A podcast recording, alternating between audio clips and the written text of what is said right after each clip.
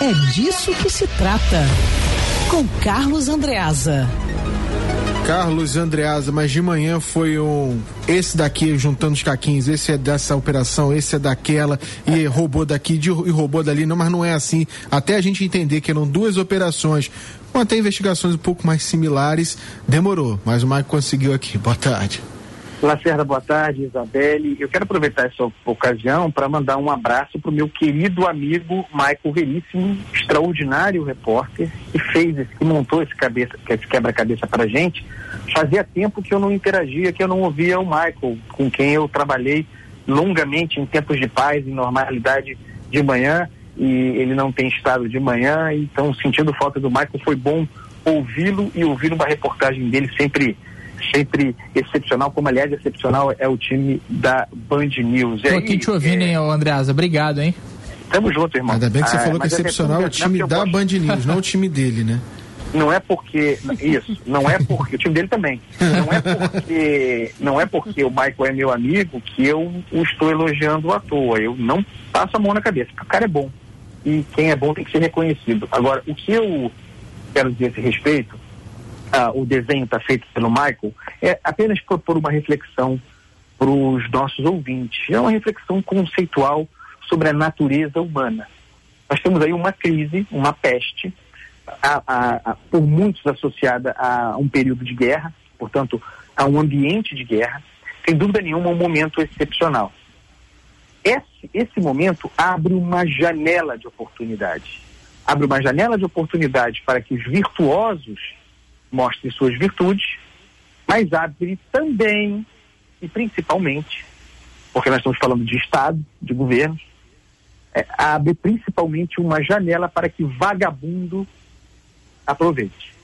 Então, a questão é a seguinte: quando o sujeito é incompetente, incompetente em tempos de paz, portanto, naqueles tempos em que nós éramos felizes e não sabíamos, lidando, por exemplo, com água de cocô da SEDAI. Que daqui saudade. a pouco a gente vai falar que a obra está parada lá e nem deve rolar. Que saudade. Que saudade, saudade. daquela época nós éramos felizes e não sabíamos. Só tem dois tá? meses, Andreas. Isso, pois é, mas parecem dois anos. É. Né? Quando, Lacerda, o sujeito é incompetente em tempos de paz, diante de um tempo de guerra, o que nós vamos esperar?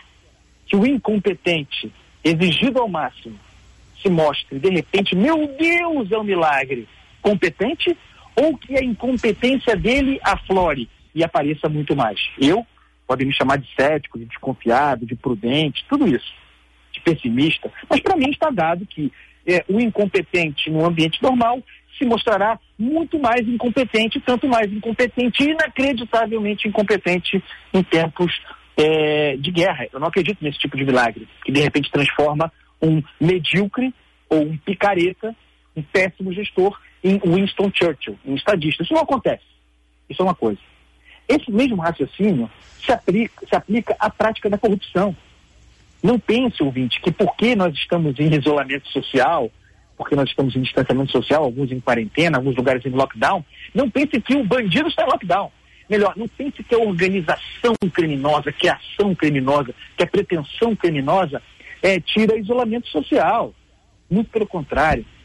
O bandido, o vagabundo, em tempos de paz, quando se abre a janela de oportunidades, que pode ser materializado em estado de emergência, estado de calamidade, flexibilização para gasto, um bico em responsabilidade fiscal, um bico em licitação, os controles ficam mais frouxos.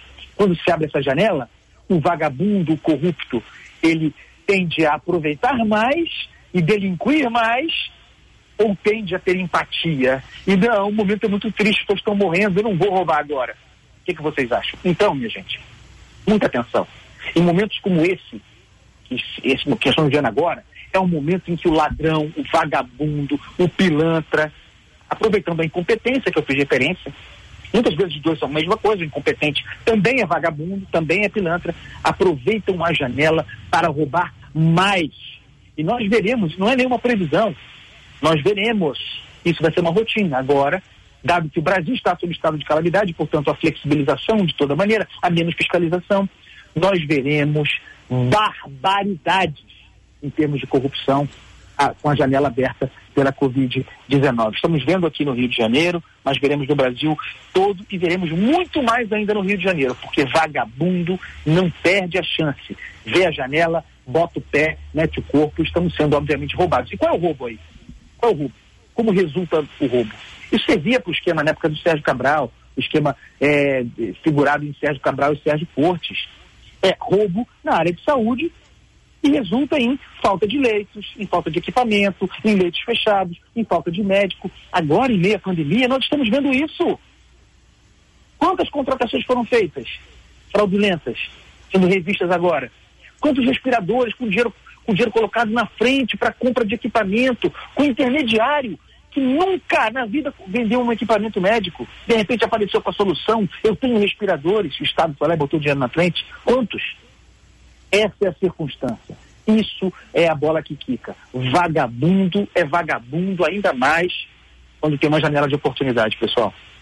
É, rapaz, o, pelo, pelo menos, Andreasa, nesse sentido, a resposta foi rápida também do, dos investigadores, né? Porque quantas vezes a gente falou de operações aqui, de casos que aconteceram há dois, três anos atrás, remédios que foram deixados de lado em depósitos e perderam a validade porque demoraram para investigar. Pelo menos esse pegaram rápido e que continue nessa velocidade para. Problema? Tentar problema, Lacerda, é que a superfície a ser investigada é muito grande, né? É então, é, nesse caso, foram rápidos e, e, nós os elogiamos por isso, mas o problema é que a superfície é muito grande, tem muito corpo aí para o vagabundo deitar e rolar. Então, é, a gente não, não tenhamos dúvida de que nós vamos ficar longamente, longamente cuidando de investigações relativamente a esquemas de corrupção ou estabelecidos ou desenvolvidos a partir dos contratos e do, espírito aberto para gastança e para e não licitação, contrato de emergência aberto pela, pelo enfrentamento dessa peste. Carlos Andreasa, amanhã está de volta. Valeu, Andreasa. Um beijo, até amanhã. Tchau, tchau.